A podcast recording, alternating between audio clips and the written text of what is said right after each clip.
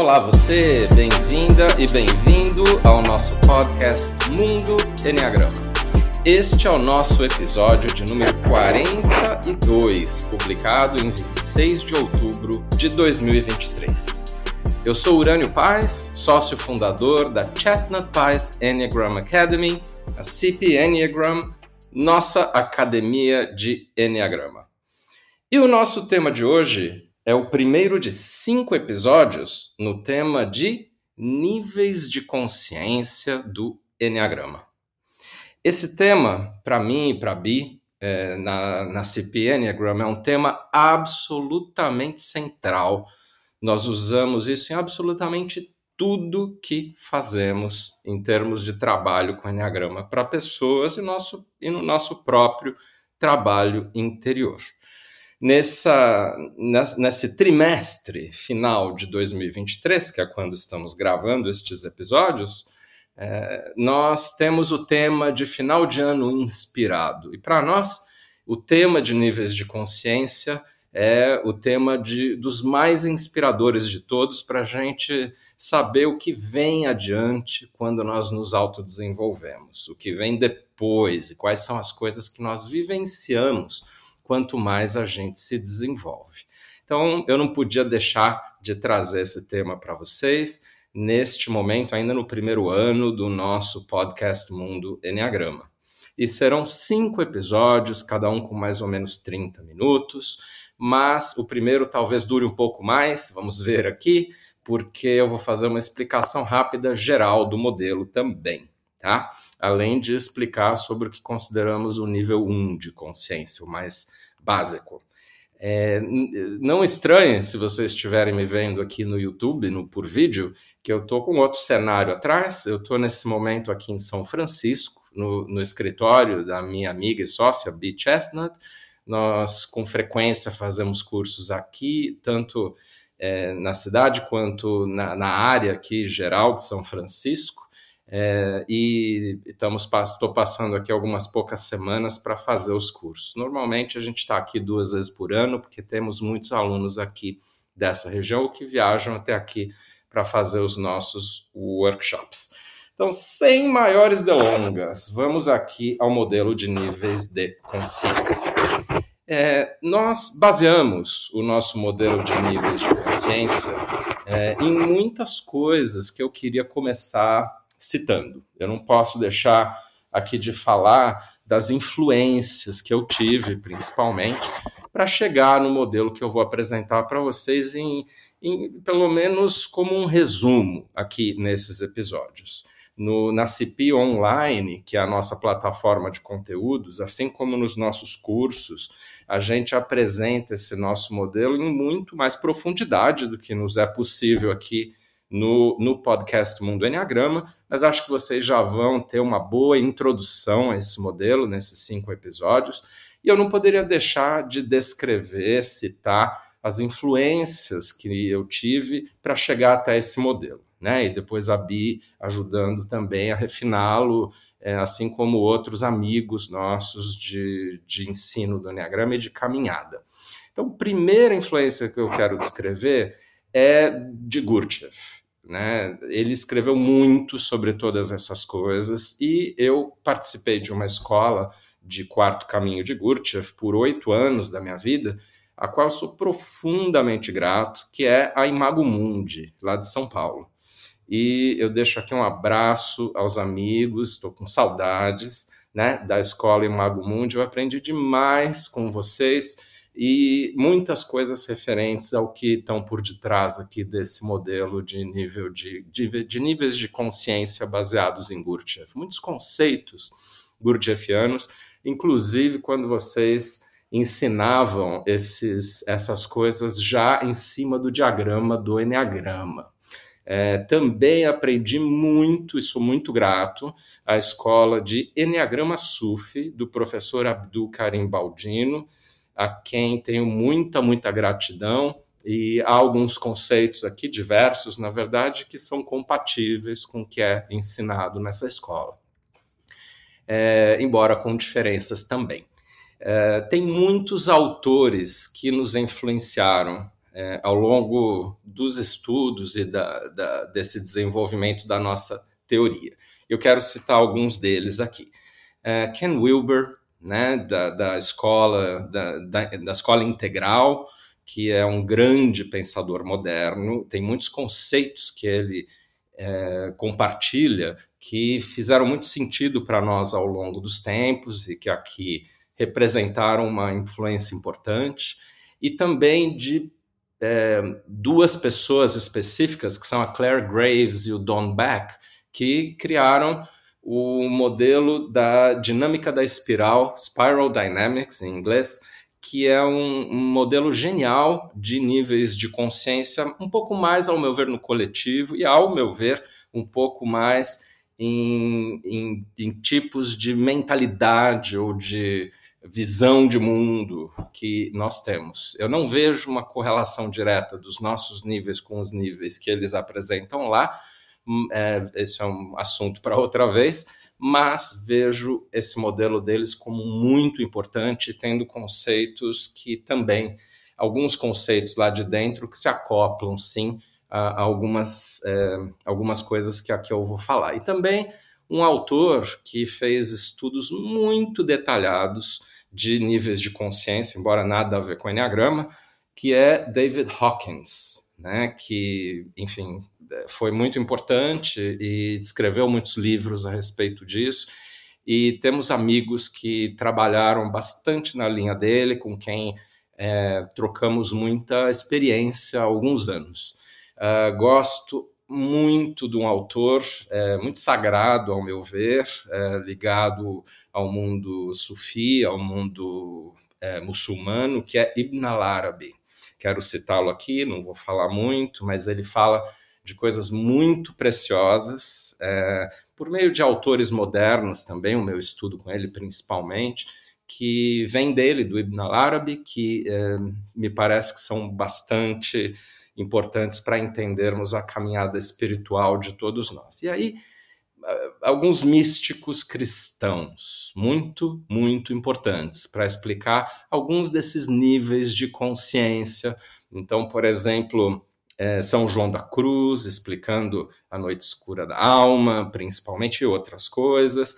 Teresa de Ávila, com todo, tudo referente ao castelo no, no no, na, na, literatura dela e no ensino dela, mas também não posso deixar de falar que a nossa experiência prática com milhares, assim, dezenas de milhares, na verdade, de alunos ao longo já, no meu caso, de 28 anos de ensino do Enneagrama, sete, na verdade, aqui em 2023, é, também é fundamental para que é, eu tenha chegado a algumas conclusões, uh, principalmente da, não só das coisas gerais que acontecem com cada um de nós na caminhada de, de consciência, de, de autodesenvolvimento, mas o que acontece com cada um dos nove tipos, que é uma coisa que falaremos aqui.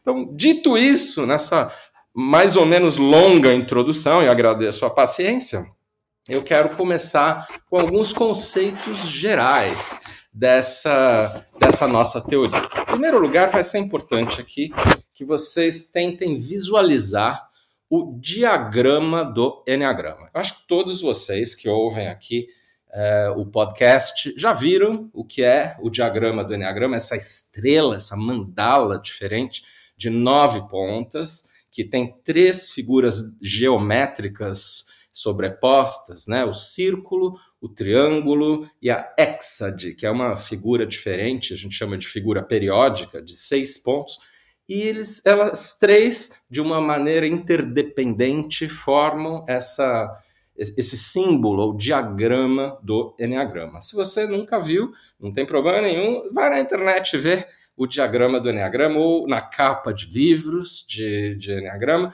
porque é muito importante, na verdade, entender o sistema também por meio desse símbolo. E esse símbolo, como dizia Gurdjieff, é o símbolo de tudo e de todas as coisas, explica leis universais e qualquer coisa pode ser melhor analisada se trouxermos para dentro desse símbolo.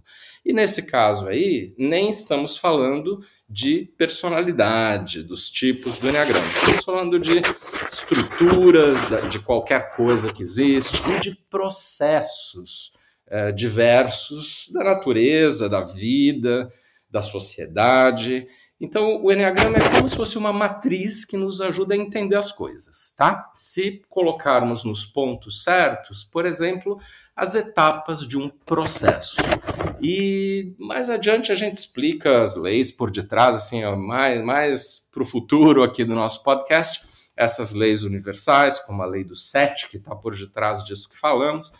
Mas é, é importante então saber que quando falarmos dos pontos agora do diagrama do Enneagrama, do 1 ao 9, não estaremos falando dos tipos do Enneagrama.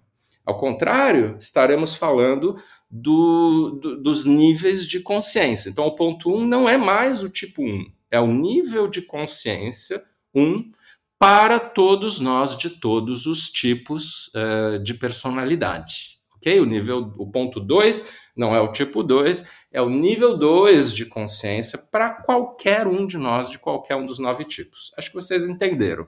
Então, por favor, entendam que nível 1, nível 2 não tem nada a ver com esses tipos do Enneagrama. Tem a ver com qualquer um de nós naquela determinada, naquele determinado estágio de autodesenvolvimento, tá? Então, é importante é, é, ter, ter assim na cabeça a imagem do símbolo.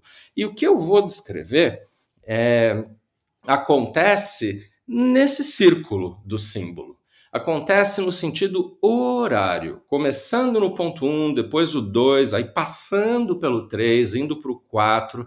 Então, vendo a circunferência, pense no sentido horário, no, crescente aí nos números, né? 1, 2, 3, 4, 5. E a gente vai só até o 5 na descrição do nosso modelo aqui, porque o nível 5 já é extremamente avançado. E um ponto em que muito poucos de nós é, conseguirmos chegar, principalmente se a gente falar cheguei para ficar, né? Aquela coisa de conseguirmos nos ancorar nesses pontos. Esse ponto 5 já é superior a, ao que a grande maioria dos modelos de, de níveis de consciência descreve, né? Mas existem os pontos seguintes, que são níveis ainda mais elevados, que trazem coisas muito bonitas e outras coisas assim, muito é, descritivas de, de coisas espirituais que são possíveis para algumas poucas pessoas. Mas para sermos objetivos e não, não viajarmos demais aqui, né, a gente tem que falar das estações que são um pouco mais atingíveis por nós e falar de, das características principais delas. Então, é, tendo em vista isso, eu quero dizer mais ou menos como que eu vou estruturar esses cinco episódios. Agora eu vou falar no de hoje um pouco mais sobre o nível 1 de consciência. Primeiro em geral e depois para cada um dos tipos do Enneagrama. Depois falar, e aí vou falar também de alguns conceitos de como a gente deve entender esses níveis de consciência, coisas que acontecem dentro deles, como é que é a dinâmica de passar de um nível para o outro. Então, vou falar um pouquinho disso também hoje. É, por isso, um episódio um pouquinho mais longo. Aí, no episódio seguinte, eu vou falar do nível 2 de consciência, com outros, outros pontos importantes aí para observarmos. No terceiro episódio, eu vou falar de algo que acontece no nível 2 de consciência mais avançado, que precisa ser bem compreendido, que é a noite escura dos sentidos, não a noite escura da alma. É algo que vem antes da noite escura da alma, tá? E que ainda é parte do que chamamos de nível 2. Aí, quarto episódio, falaremos de como navegar o ponto de choque, que está no ponto 3 do diagrama do Enneagrama, entre os, o, os níveis 2 e 4, que a gente chama de 4, o seguinte, do ponto 4, é, que é como navegar esse ponto de choque. O que, que acontece lá? O que, que a gente tem que entender? O que, que a gente tem que fazer para passar por essa importantíssima transição entre o nível 2 e o nível 4. A gente não chama isso de nível, chama isso de ponto, que é um ponto de transição ou de choque. Aí o episódio, o quarto episódio desta série vai estar tá falando disso. E o quinto episódio vai falar do nível 4, que está associado ao ponto 4 do diagrama do Enneagrama. O pessoal do Enneagrama Sufi, que faz ensinamentos geniais disso, é, na verdade chama esse ponto, é, o nível de consciência desse ponto 4 de, de nível 3, porque é o terceiro nível. Primeiro, segundo e o terceiro pula para o ponto 4. Mas por uma questão de facilitar a compreensão, a gente fala nível 1, nível 2, ponto 3 e nível 4, porque está no, no ponto 4 do diagrama do Enneagrama. Só queria fazer esse esclarecimento, né? E aí, então, o quinto episódio dessa série vai falar exatamente do nível 4. E a gente vai parar por um tempo.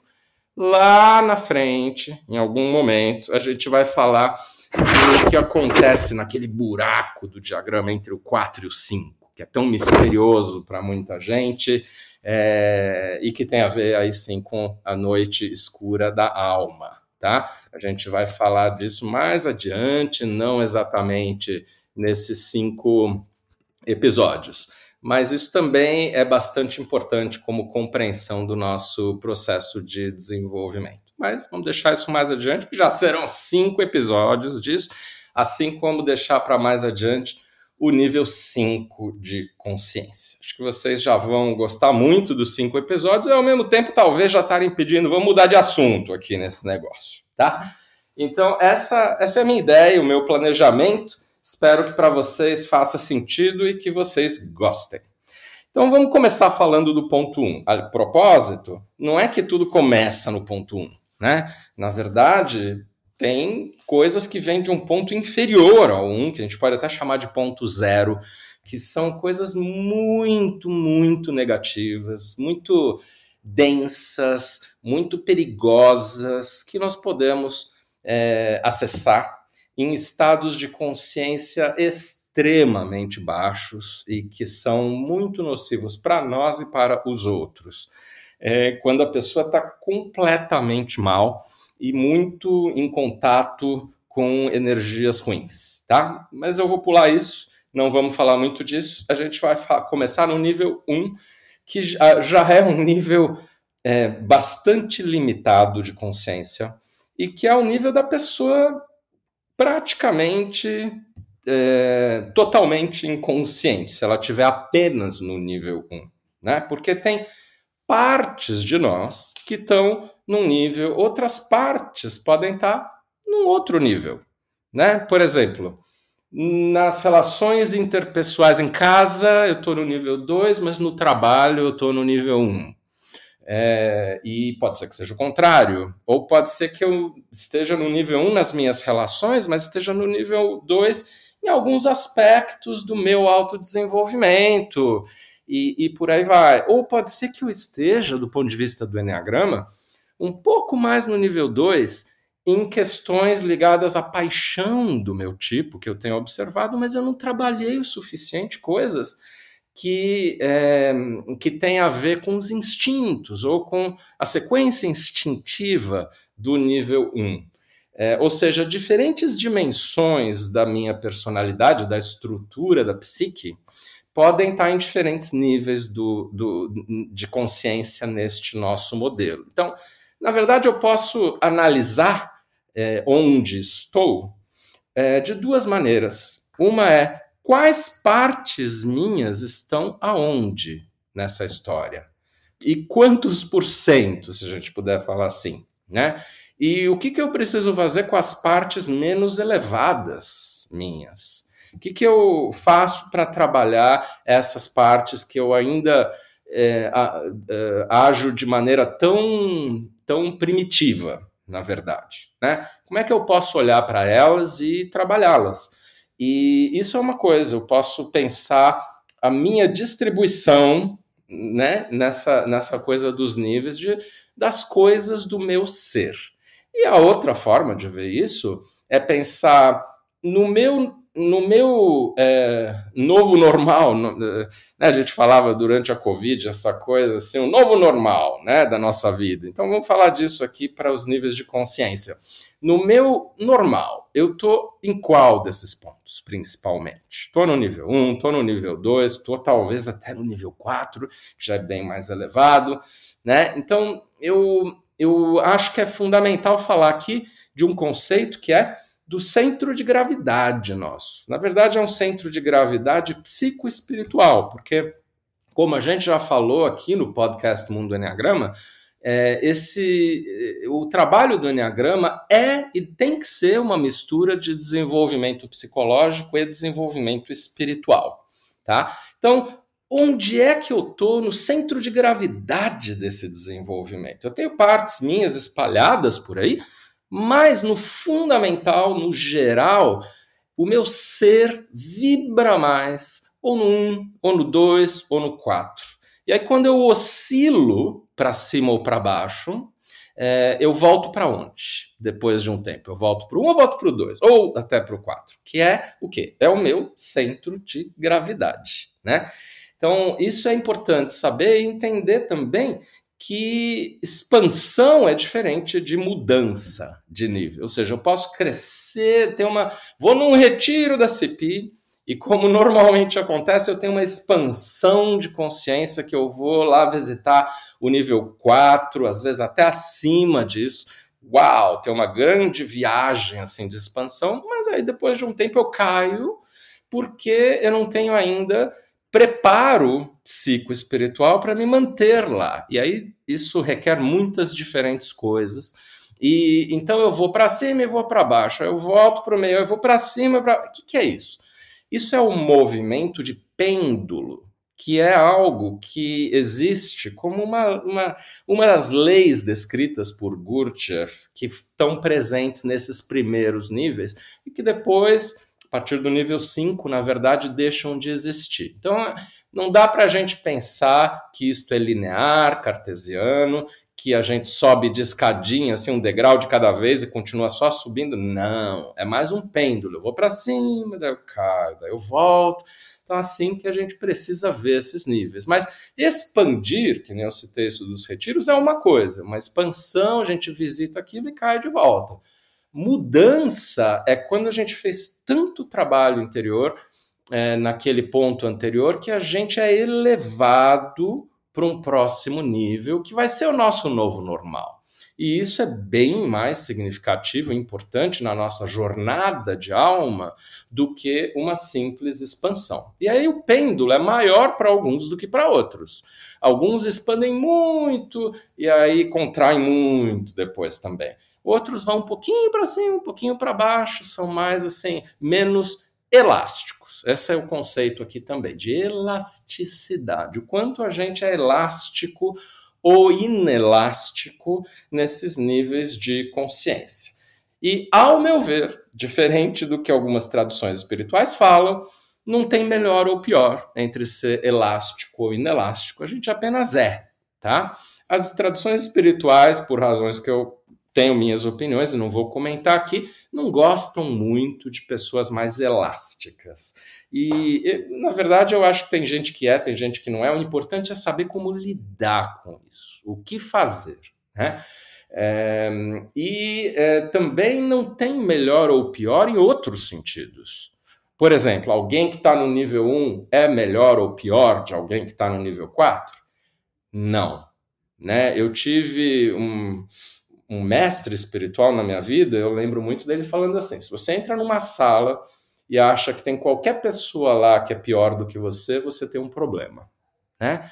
E é preciso muita humildade de não julgar, né, a outra pessoa, independente do nível de consciência que ela tiver. Não existe melhor ou pior.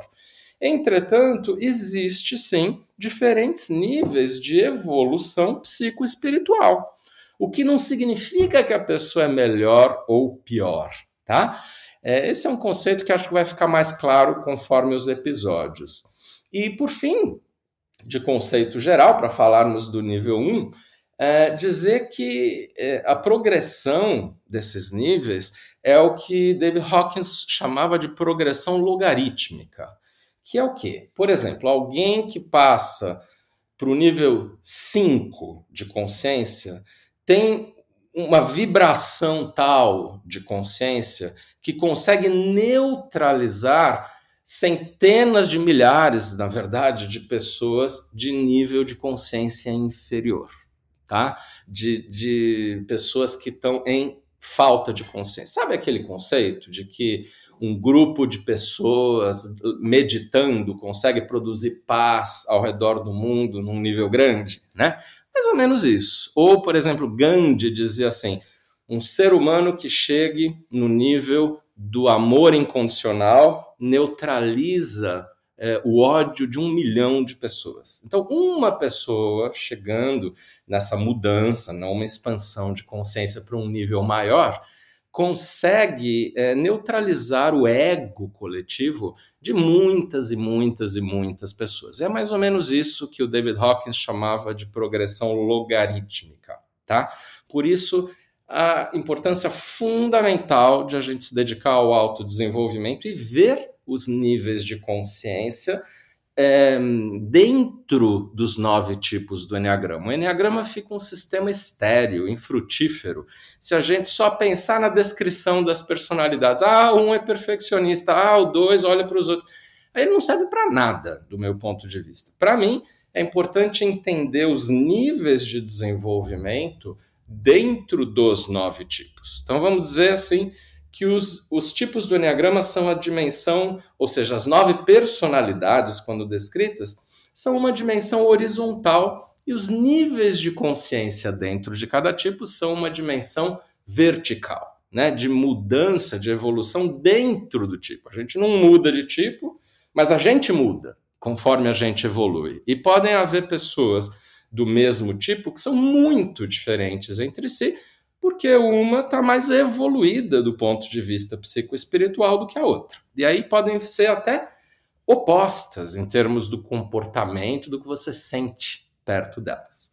Então, o que, que é o nível 1 de consciência? Tudo bem. Uma coisa geral do nível 1 é que os instintos que a gente descreve, o autopreservação, o social e o sexual, eles estão muito marcados numa sequência claríssima, em que tem um que é dominante, outro que é secundário e outro lá que está totalmente reprimido. Então, é uma sequência em que o nível de, de energia instintiva para cada um desses três instintos que nós descrevemos está muito dispar, está muito é, mal distribuída.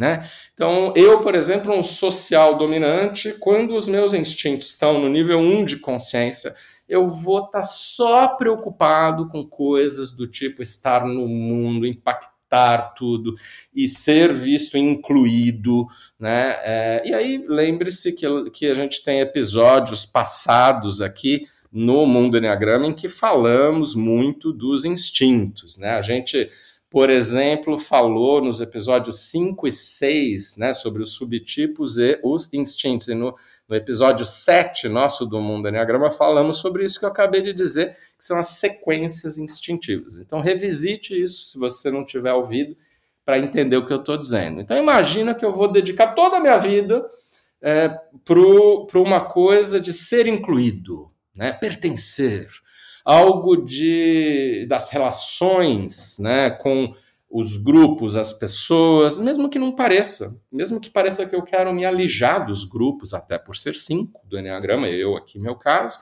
mas é, se eu estiver deixando o meu social me dominar, eu entro numa coisa de ter que me sentir por cima, de ter que é, ser bem visto, né? um complexo de superioridade muito grande, que é uma sombra dos sociais dominantes do Enneagrama de qualquer um dos nove tipos, tá?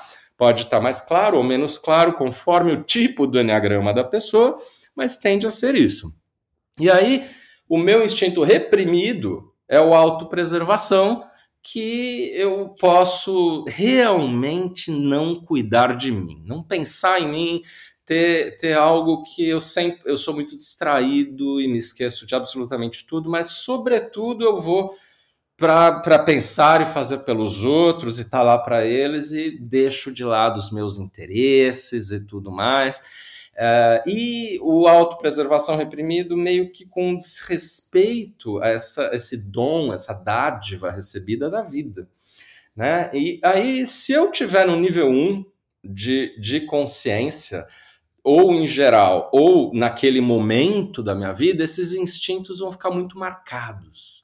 Muito assim, um dominando, outro é, reprimido, sem existir quase, e o do meio sendo cooptado pelo de cima ou de baixo, então, um pouco mais próximo da normalidade, mas ficando lá flutuante um pouquinho entre o primeiro e o segundo.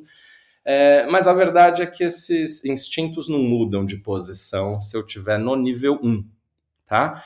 E lá no nível 1, os temas e a influência desses instintos vem com muito mais força. Isso é muito mais importante, até muito mais relevante para ver e entender o que está acontecendo com a pessoa do que a paixão do tipo ou a fixação do tipo do Enneagrama, que também falamos lá nos primeiros episódios nossos, né? Então voltem lá nos primeiros para ver. Mas é, a paixão vem do centro emocional, como a gente descreveu, a fixação vem do centro mental e, na verdade, no nível 1, a gente está mais em contato com a barriga, com o instinto, e sendo muito mais animalísticos do que humanos. Então, aqui vem Gurdjieff. Nível 1 de consciência é o nível que ele chamava da alma animal, que todos nós temos. Nós somos primatas humanos, né? nós somos animais.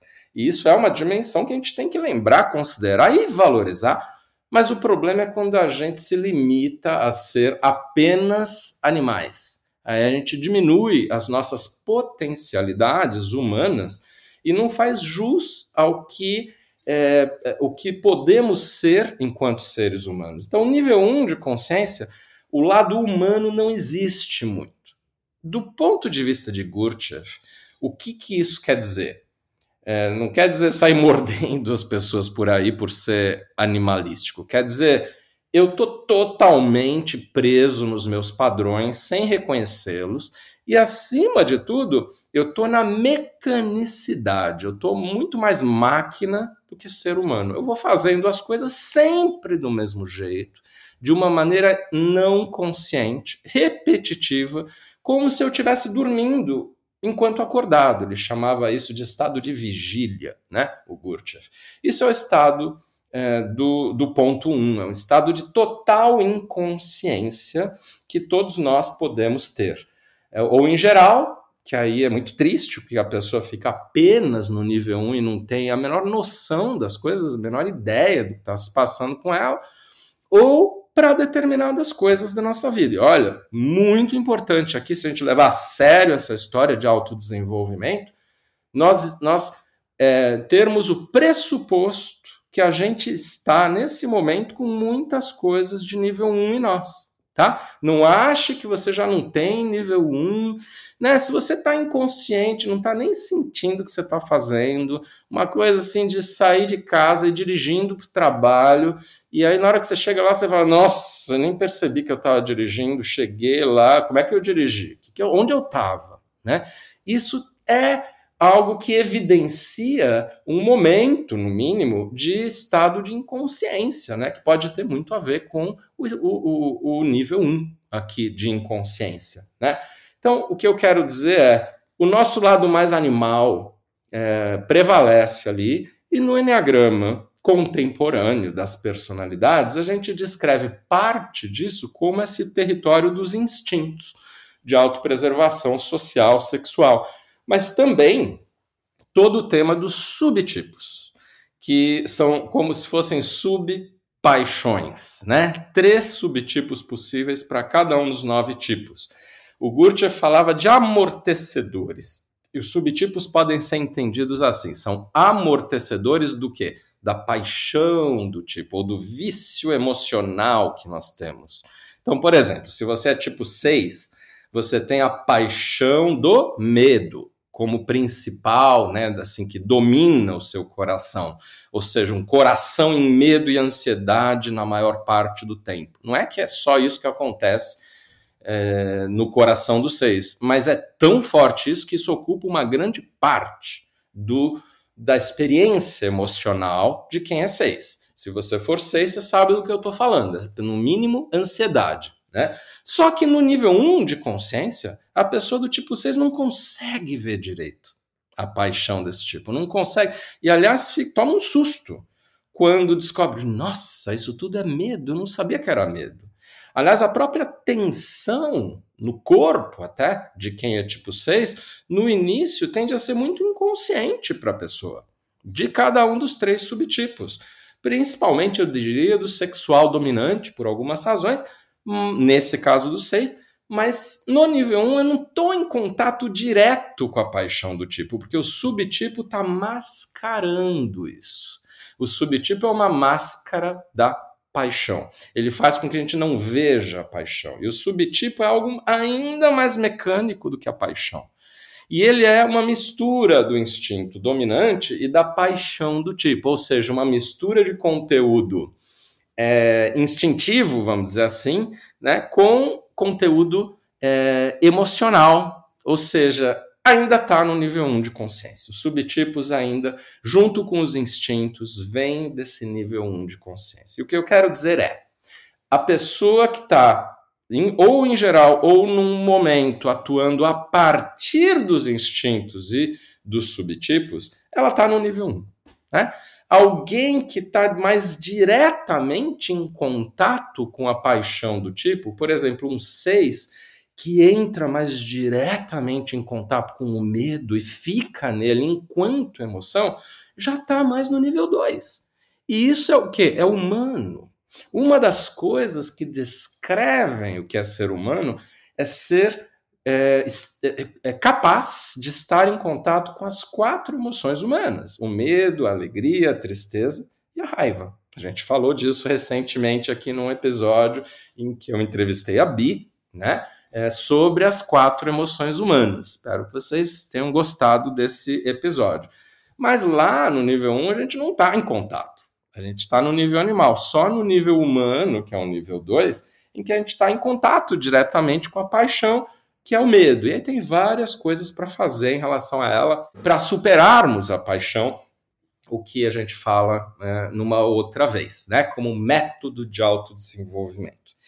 Mas então a paixão tá, tá menos consciente, menos acessível, mais mascarada no nível 1, né? Que é o nível animal. Eu não estou, na verdade, usando todo o meu coração no nível 1. No nível 2 eu começo a usar mais o meu coração, e aqui eu estou falando do coração humano, a, a dimensão inferior do coração possível para nós, no nosso desenvolvimento mas algo muito importante para ser desenvolvido no nosso lado humano, ou seja, no lado psicológico. Só que no nível 1 não tem nenhum, nenhum tipo de esperança para isso, porque a pessoa está muito mais reativa a partir da barriga, do instinto, e não está com o coração é, minimamente aberto para poder sentir todas as emoções, né? E aqui eu digo, não se sente todas, sente algumas que são convenientes para aquela personalidade, mas não as inconvenientes, né? Então, tem padrões muito claros das emoções que eu sinto e das que eu não sinto. Então, em outras palavras, no nível 1, eu sou muito mais instinto e subtipo do que o resto da descrição da minha personalidade.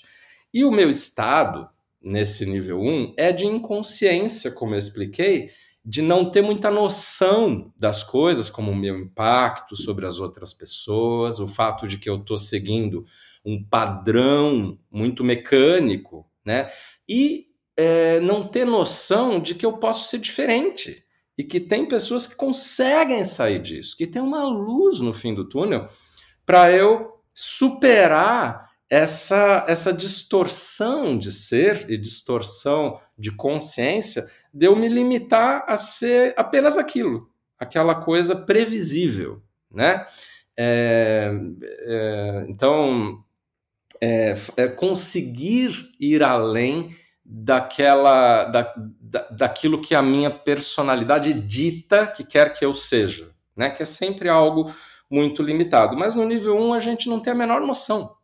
Inclusive a menor noção do que é ter consciência, do que é ter presença, do que é ter é, experiências diferentes das minhas normais.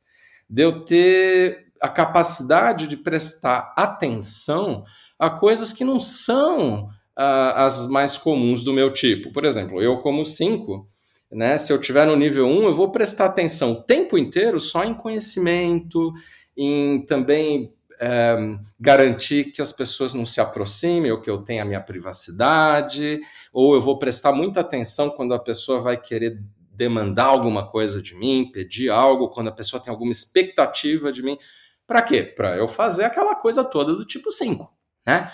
Mas eu vou começar a prestar atenção só nisso e vou esquecer de todo o resto que existe da vida. E isso é o que acontece, como um exemplo aqui, no nível 1 para cada um dos nove tipos. Já já a gente fala um pouquinho dos nove tipos no nível 1, tá? Neste primeiro episódio disso, que, como eu disse, é um pouquinho mais longo. É, e as pessoas aqui no nível 1 são resistentes à mudança. Elas são muito é, assim, avessas a um trabalho de autodesenvolvimento. Não tem força para ir lá, não tem vontade interior. E esse trabalho de desenvolvimento ao qual eu resisto pode muito bem ser o Enneagrama. Eu não estou afim de fazer um trabalho mais profundo com o Enneagrama. Ah, mas eu vou ver o Enneagrama, eu gosto. Vou ver o que é o tipo X, o tipo Y, eu gosto. Ah, que engraçado. Mas isso não é o trabalho do Enneagrama. Isso é só uma brincadeira, né? Que é muito superficial pode ser divertido, interessante, mas o trabalho do Enneagrama é outra coisa. Ele é o trabalho da gente superar as nossas limitações, de olhar para dentro e não para fora, falar assim: nossa, quem que eu posso ser se eu não for só isso? Né? Quem que eu posso vir a ser? Isso já é uma pergunta que só quem está entrando já no nível 2, pelo menos em parte, começa a fazer. No nível 1 não tem muito esse interesse, tá? Acho que vocês estão entendendo aqui. E claro que o foco aqui desse nível é de fazer os, os ditames aí do nosso perfil acontecerem. Então, assim, seguir o que o tipo quer. Né? A personalidade totalmente me domina. Embora eu nem esteja em contato com toda a personalidade, no sentido de não estar tão em contato com a paixão, com a fixação como eu expliquei. É, então é quase que o nível que a gente chama da falsa personalidade, uma dimensão até inferior da personalidade, e adentrando aí um território descrito pelo Jung como persona também, que é a, a, um pouco assim, entre outras coisas, é, o, o personagem público social que eu criei para mim, da imagem para os outros me verem, que às vezes, olha, varia é, pode ser diferente até da questão do tipo do Enneagrama, tá? Pode ser uma persona profissional ou outra coisa. Isso tudo é nível 1. E aqui eu estou resistente a um trabalho de desenvolvimento para sair disso. Mas, principalmente, eu estou em contato só com o que a personalidade quer. Muita gente aqui está afim de perpetuar só as coisas é, concretas, né? mais assim do dia a dia, do tipo é, trabalho, relacionamento, dia a dia, cotidiano. Enquanto outras pessoas aqui nesse nível 1, pessoas que desde o início, quando ainda muito inconscientes, só viajam na maionese e que são super assim esotéricas desde o início, elas podem, enquanto nível 1, não ter nenhum apego à matéria, mas estarem ainda muito pouco desenvolvidas, porque aquele é o natural delas. Então, o nível 1, na verdade, o que melhor descreve é o nível natural de como eu sempre fui, de acordo com o meu ego, o nível que é mais fácil, mais familiar e mais automático para mim, né? Que sem fazer nenhum esforço é o que acontece comigo, né? Isso é o estado e o foco aí das pessoas.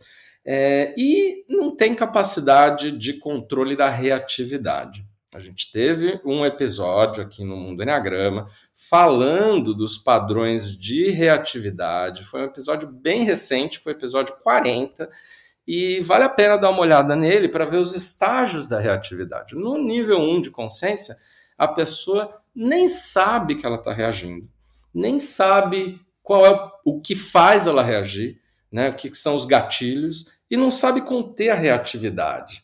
E aí é importante voltar aquele episódio para entender que pode existir reatividade na agressão ou na, na não agressão.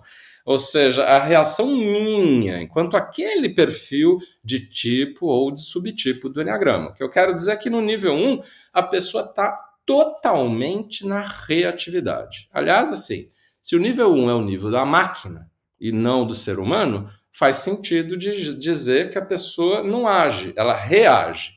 Ser humano age, máquina reage, né? No sentido de é, ser humano tem escolha ser humano opta, ele não está preso a uma única possibilidade. Enquanto no nível 1 um, um de consciência eu, tô, eu, eu virei máquina, perdi o meu contato com o, a possibilidade de estar tá um pouco mais evoluído e ser um ser humano. E aí eu não tenho opção. Eu vou sempre fazer as coisas do mesmo jeito, e se acontece uma coisa A, eu vou reagir daquela forma B quase sempre. Porque eu não tenho essa, essa possibilidade da escolha dentro de mim. Eu não tenho consciência, eu não escolho, né? Então, o que, que são prioridades de crescimento para a pessoa aqui nesse nível 1? Para as partes suas que estão no nível 1, ou para. É, é, se você tiver no nível 1 e estiver me ouvindo e começar a se interessar por isso, o que, que são prioridades? Aprender a receber feedback das pessoas aprender a receber, olha, você sempre age daquele jeito, começar a ouvir, em vez de reagir a esse feedback, assim, interessante, né? É mesmo, eu tenho um padrão. E, e, começar a receber feedback do que eu causo nos outros. Feedback assim que vai começar a me fazer olhar para mim, para dentro, para as minhas coisas e não só criticar o outro ou me defender ainda mais. Outra coisa é começar um desenvolvimento emocional um pouco maior, que tem a ver com aprender a acessar emoções que para mim são difíceis. E também abrir um pouco mais o meu coração, entendendo que ele está mais fechado. E olha, isso vale para os tipos emocionais 2, 3 e 4, que acham que estão desenvolvidos emocionalmente, mas muito provavelmente podem não estar. Podem estar usando só a superfície do coração que é assim ser é, uma pessoa emotiva que está o tempo inteiro empatizando, chorando ou, ou, sentindo, mas que é uma coisa mecânica no, no coração. Tem uma reatividade emocional também. Então, todos nós, dos nove tipos, temos um trabalho de desenvolvimento emocional a ser feito, né? Desenvolver empatia, né, de um jeito diferente, é, é importante aqui como tarefa do nível 1, desenvolver limites, fronteiras, assim, de falar não para os outros, de saber até onde a gente vai, saber o que a gente faz, o que a gente não faz. Por exemplo, vou dar um outro exemplo aqui. Uma pessoa oito social, saber parar de fazer tantas coisas para as pessoas da família dela, para as pessoas do trabalho, de proteger, de cuidar, né? é algo, é um trabalho a ser feito aqui para começar a superar aquele subtipo e aquele instinto social dominante, dominante em excesso, né? Então esse é um exemplo, é, por limites e também começar a identificar dor e sofrimento na sua trajetória. Por quê? Porque a dor e o sofrimento jogam um papel fundamental para chacoalhar a estrutura da nossa personalidade e fazer com que a gente queira sair desse nível de consciência mais primitivo, que é o nível 1, né, o nível animal. A dor e o sofrimento fazem a gente pensar assim: não tá bom como eu, como eu pensava. Não tá. Aqui eu acho que eu tenho que buscar algo diferente. E eu quebrei o meu coração, e ao quebrar o meu coração, eu abri uma porta para o nível 2 de consciência. Então, feliz ou infelizmente, a dor e o sofrimento são bons para quem está buscando uma evolução psicoespiritual. E não é nem que são bons, são meio que imprescindíveis. Sem eles, para que, que eu vou crescer? Né? Se está tudo bem, por que, que eu vou sair de onde eu estou? Né? Aquela coisa de que o ser humano precisa que a água chegue acima do pescoço para querer aprender a nadar. Né? É um pouco a preguiça de todos nós, seres humanos, e, e o, a falta de compromisso com a nossa própria evolução. Também é muito útil se nesse momento aqui de nível 1 a gente prioriza começar a fazer as coisas de maneira um pouco diferente do habitual. Ou seja, a gente não está sempre daquele mesmo jeito nosso. E forçar, forçosamente a gente agir de outras maneiras diferentes. Que pode ser, por exemplo, mudar o caminho de de casa para o trabalho, de, de falar de um outro jeito, de, de dedicar atenção a outras coisas, ou de exercer um tipo de liderança completamente do teu normal, não sempre o mesmo. E atenção se você for tipo 7. Fazer as coisas diferentes para você pode ser que signifique você fazer só uma coisa por vez e parar de fazer as coisas de maneira diferente. Porque isso é ser diferente para você. Então, olha, cada um tem que analisar aqui com muita seriedade o que, que esses conceitos querem dizer para vocês. E aí entender que muitas vezes no nível 1 de consciência a gente engata muito na culpa, que é uma coisa assim, ai meu Deus, eu não posso, não devo, eu me sinto culpado com coisas do passado. Nossa, quantos de nós caímos na culpa. E a má notícia é que a culpa vem desse nível 1 e vai te manter no nível 1. Se você não superar isso da culpa, sinto muito, você não vai evoluir. Né? Na verdade, lá antes disso, no nível 0, nível, por exemplo, da psicopatia.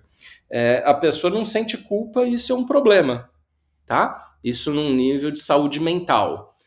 E aí, começar a desenvolver culpa é muito importante, já indo do zero para o um. Mas, no um, é, é típico a culpa, quando no dois eu começo a fazer um trabalho de autoaceitação, de acolhimento, de ver por que, que eu estou sentindo aquilo e fazer um trabalho terapêutico de desenvolvimento para me livrar da culpa, tá?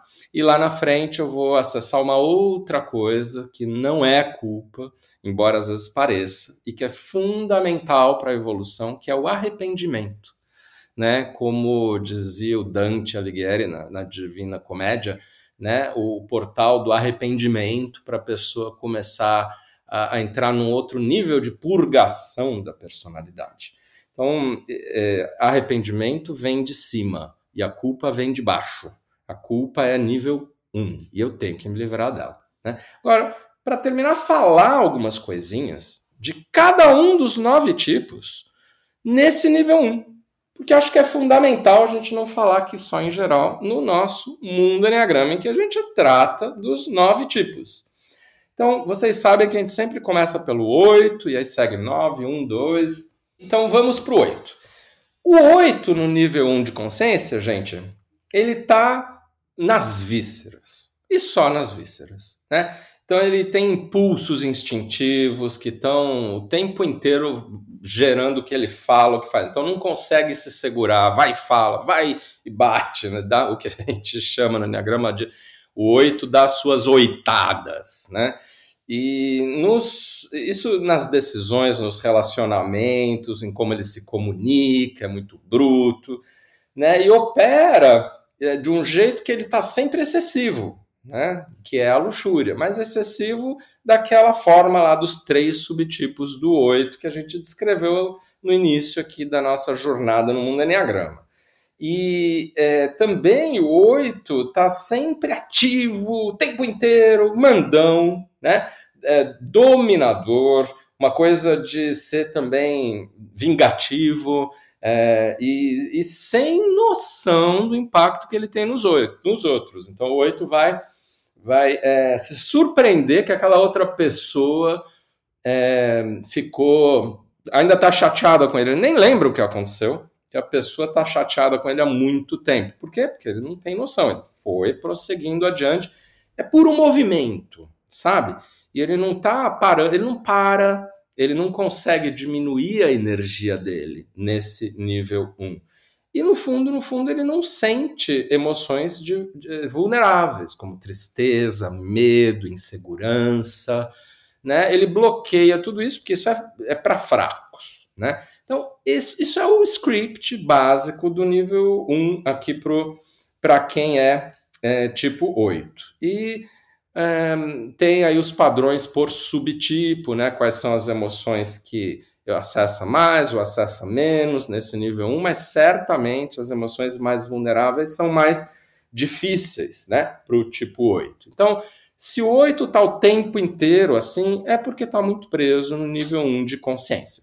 Já o 9, no nível 1 de consciência, ele esquece o tempo inteiro da sua própria importância, e daquilo que é importante no ponto de vista de ele fazer na vida e liderar outros, de assumir como ele sendo o cara, a pessoa importante, né? E aí é muito difícil ele enfocar em mudanças, coisas novas a serem feitas, indo contra a correnteza ou contra essa coisa da rotina. Ele fica preso, né? Nas rotinas e vai sendo levado, né? A vida vai levando ele, né? É uma visão assim meio esfumaçada na frente dele, falar assim, ah, não sei o que eu quero e também uma incapacidade de acessar a, uma energia maior quando as coisas são para ele, mas quando os outros pedem, ele vai lá e sempre tem energia, tá sempre atendendo os outros. Né? Isso tudo é nível 1 de consciência. Então vejam aqui, pessoal, que eu estou descrevendo aquilo que é o mais comum né? para todos nós nos níveis do Enneagrama. E o, isso é a humanidade, turma. Tá? Essa coisa assim, tá todo mundo quase, segundo o Gurdjieff, algo como 95% das pessoas vivendo quase que exclusivamente no nível 1. E meu sonho é que nós aqui, pelo menos no podcast Mundo do Enneagrama, possamos ir um pouquinho além disso, né? Olhar para isso tudo, tentar nos trabalharmos e, e ajudar um pouco uh, o aspecto geral aí da consciência geral do planeta, né? Então, voltando ao 9, o 9 tem uma energia alta só para fazer as coisas que os outros pedem, precisam, geral, mas não para para mudar e para fazer por si. Né? E ele se torna muito distraído pelas coisas, pelas pessoas, as demandas externas fazem ele perder a atenção no que estava fazendo, nem sabe o que ele quer, o que ele precisa. E ele é só movimento também, porque é o centro do centro instintivo. Né? E fica muito operacional e muito evitador de conflitos né? Ele fica só da paz e morre de medo de conflitos.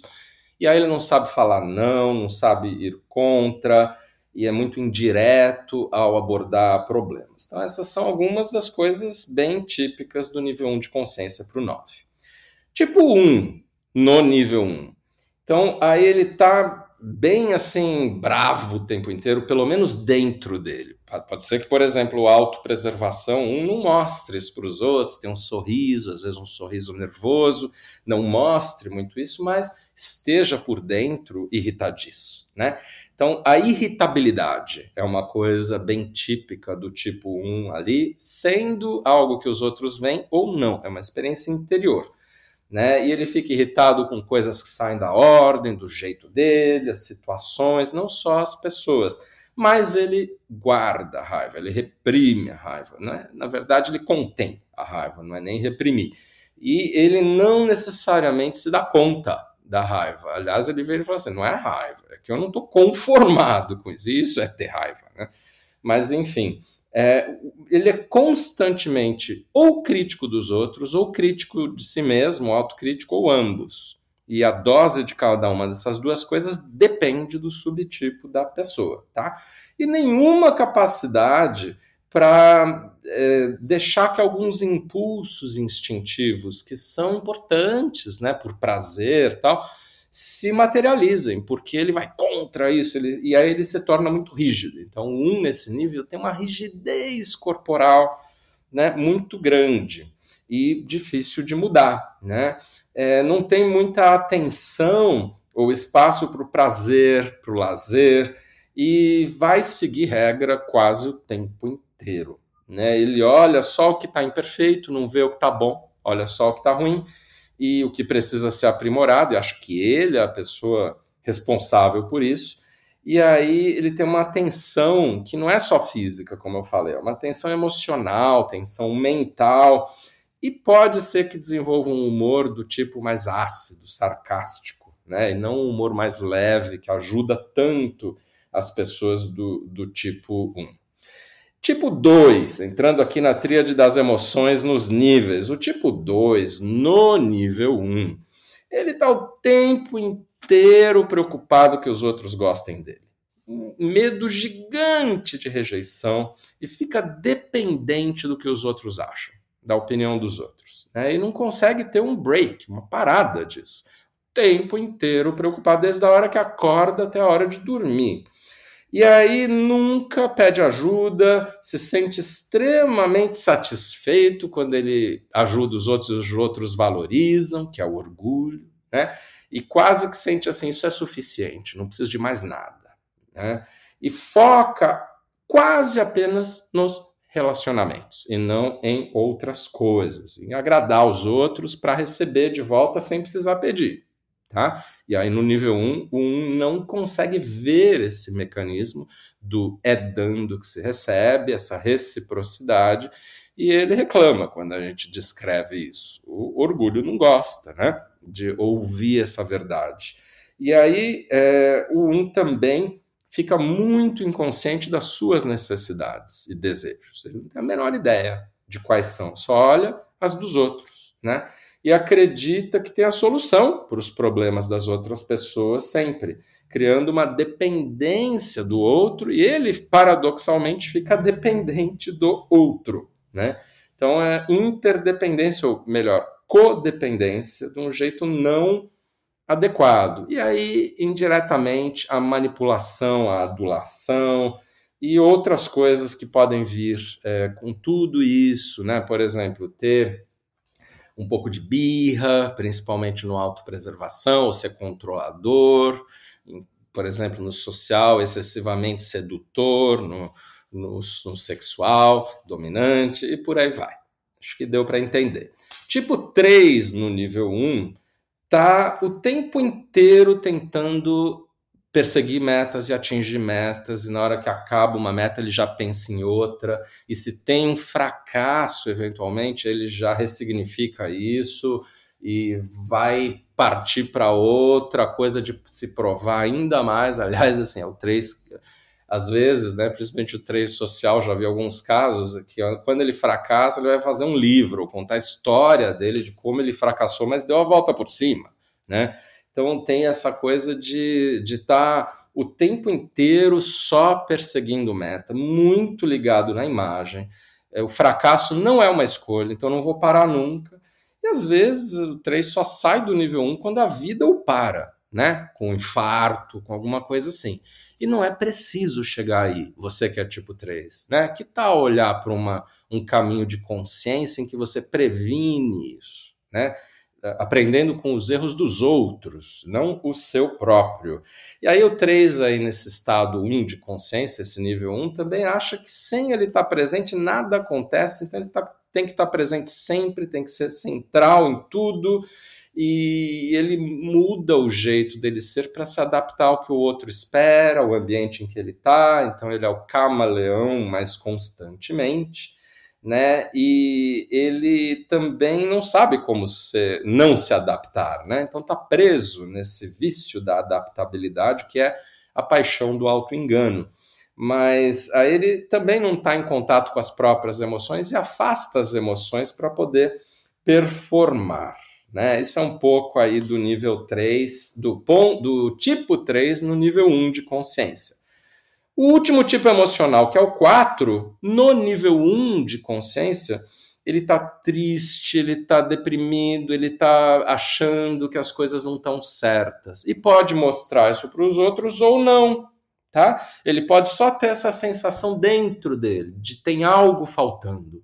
Ele pensa sempre que tem algo faltando e ele vai atrás desse algo se comparando com as outras pessoas e tá, fica preso nesse mecanismo, mesmo que não não se sinta deprimido ou visivelmente triste, mas ele está sempre melancólico, no mínimo. Essa coisa de que tem algo faltando. E ele vive no mundo interior dele o tempo inteiro. Ele não está em contato com as coisas como elas são, com as pessoas. Então ele fica muito autorreferente. No nível 1, o 4 olha muito mais para ele do que para os outros, ou quase que apenas para ele próprio. E aí ele valoriza demais um futuro idealizado, ou fica muito nostálgico em relação ao passado, mas não no presente momento e não consegue valorizar então o que está presente. Ele põe mais atenção no que está ausente, né? E aí ele se sente, nunca se sente igual, se sente menos, se sente mais, se sente diferente, mas nunca igual.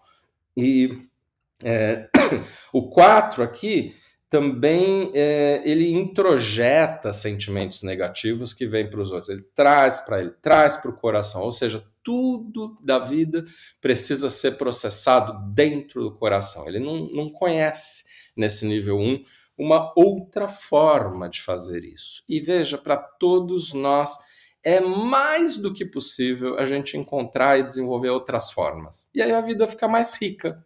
Esse é o, um, a moral da história, que o moral da história de por que estudar esses níveis de consciência, né? Já o tipo 5, e no nível 1 de consciência, ele tem muito medo dos sentimentos e não consegue sentir. Ele tem um coração, na verdade, empedrado, fechado, né? E, e, e com muita dificuldade de se manter conectado com as pessoas, com o assunto que está sendo conversado e até com a vida. Ele vem para dentro da cabeça dele e lá fica, né? E intelectualiza quase tudo. Ele tem uma desconexão que é muito constante é, e, e perde assim a conexão com os relacionamentos.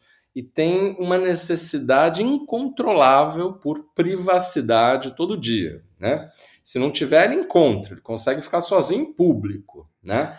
E resolve é, os conflitos, as frustrações com outras pessoas se desconectando, se retirando o time de campo e minimizando as próprias necessidades. Ah, eu vou passar sem isso, então não preciso de você, né? E aí ele vai diminuindo as próprias necessidades de um jeito que a vida vai ficando mais é, com menos estímulo, com menos vida, uma vida com menos vida. E a informação e o conhecimento vão sendo cada vez mais necessários para preencher esse vazio emocional e instintivo que vai ficando, e ele continua nesse círculo é, vicioso. Né? Isso é um pouco do nível 1 para o tipo 5. E claro que também aí não tem muita atenção ao corpo, né? a cabeça precisa do corpo só como um suporte para ela, né? Essa coisa que é o risco aí do tipo 5. Já o tipo 6, no nível 1, ele tem uma ansiedade, uma tensão permanentes e às vezes são inconscientes. Tempo inteiro ansioso, tenso e precisa antecipar tudo que está por vir. Ele precisa pensar, programar tudo para que não aconteça o pior. Ele precisa pensar no pior o tempo todo, ver o negativo sempre antes do positivo, né, os riscos, as ameaças, os perigos. E ele acredita piamente que isso tudo vai acontecer e é só uma questão de tempo, se não aconteceu ainda. Né? E tem muita dificuldade de ver o positivo. E aí, ao menos que as pessoas é, sejam negativas elas mesmas, ele vai ter que ser negativo no lugar delas. Se as pessoas forem negativas, ele vai ser positivo, porque ele é, na verdade, mais do que pessimista, ele é contrário do contra. Se a pessoa está sendo negativa, ele vai ser positivo, tá? Isso é tudo nível 1 para o tipo 6 mas ele vai ter uma relutância em assumir a própria autoridade, vai ter aqueles problemas todos com as figuras externas de autoridade, ele vai não ter no fundo, no fundo, muita autoconfiança, vai se questionar o tempo inteiro, vai questionar tudo, e os medos são projetados, né, lá fora o tempo inteirinho, e a gente falou lá atrás do meca dos mecanismos de defesa, o principal aqui para o 6 é a projeção. Então ele vai achar que a situação é perigosa, porque na verdade ele tem medo e está projetando lá fora esse medo dele, sem perceber que é isso que está rolando, né? Por fim, o querido tipo 7, que no nível 1 de consciência tem um medo permanente do sofrer. Medo do sofrimento. Eu não posso sofrer. Então, vou fazer o quê? Vou ver só o positivo, vou racionalizar coisas ruins que acontecem, vou me desconectar de coisas que são ruins e ver só o positivo, vou me divertir, vou ter o máximo de prazer. Eu preciso sempre estar me estimulando e tendo é, coisas que me alegram, tenho só alegria, só alegria. E aí Diversão vem antes do dever, às vezes. Se eu tiver o dever e ele for chato, eu vou pôr uma moldura colorida nisso e fazer como se fosse legal. Né? Ou seja, o 7 no nível 1 ele fica na ilusão só da alegria. E ele não entra em contato com a dor e o sofrimento que são parte da vida. E aí, se eu falo isso e ele está no nível 1, ele se pergunta assim: mas para quê? Por que, que eu faria isso? Aí não é viver bem, ou seja, já racionalizou de novo a, a resposta é, é viver a vida como ela é, sem você tentar criar uma vida imaginária na sua cabeça. Né? E entendendo que se você fizer isso, você vai ganhar maturidade, muito mais riqueza de experiências e também, se você enfrentar a dor e o sofrimento, ela vai passar mais rápido. O que você faz, se você for sete sem fazer isso, é jogar poeira debaixo do tapete né? E ela não sai de lá. É um dia, na hora que alguém mexer o tapete, ela vai sair e pode ser que tenha mais poeira ainda, né? E aí tem um viés de ver só o positivo, se o 7 estiver no nível 1. Ele não vê o negativo, vira um, uma incapacidade de ver as coisas negativas. Muito difícil ter foco no nível 1 e às vezes não termina processos porque tem opções demais em aberto, não consegue falar não para as coisas, para essas opções, tem que manter cartas na manga, né? E planejar a vida toda para evitar o que ele acha que é negativo e garantir que sempre tem uma escapatória, né, pela tangente para ficar bem, para que tudo esteja bem. E aí ele, ele acaba levando a vida só com essa, essa positividade. Então, isso que eu queria compartilhar nesse primeiro episódio. Os próximos episódios vão continuar falando de coisas fundamentais nesse modelo de níveis de consciência.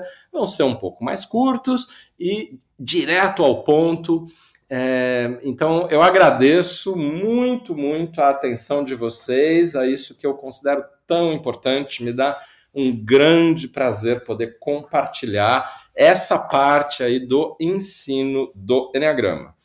Eu quero dizer a vocês que, se vocês quiserem ir além de tudo que a gente fala aqui no podcast Mundo Enneagrama, uma excelente opção é você se tornar membro da CP Online que é a nossa plataforma de conteúdos em que a gente tem cursos, webinars o tempo inteiro e que tem lá um acervo guardado aí de anos com coisas para você poder estudar o Enneagrama com a gente. Então, temos uma promoção nesta reta final de ano de 2023 que usando um código de desconto você tem 20% de desconto na sua assinatura do primeiro ano. É o código 20 of CP Online. Mas não se preocupa, está escrito aí na descrição do episódio, seja onde for que você estiver vendo isso. Torne-se membro da, da CP Online, porque você não vai se arrepender. E também eu agradeço se você puder dar aqui sua avaliação ao nosso podcast, deixando aí cinco estrelas ou nota cinco para que a gente possa é, fazê-lo chegar a cada vez mais pessoas. Isso também nos ajuda bastante.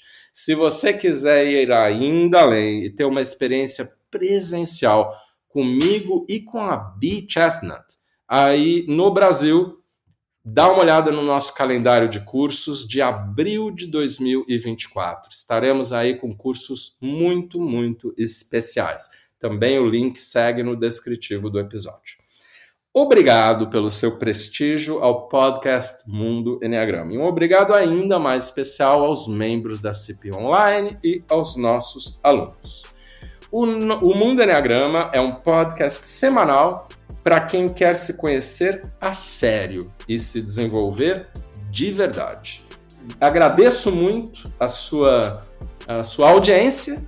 Eu sou Urânio Paz e até a semana que vem no nosso Mundo Enneagrama.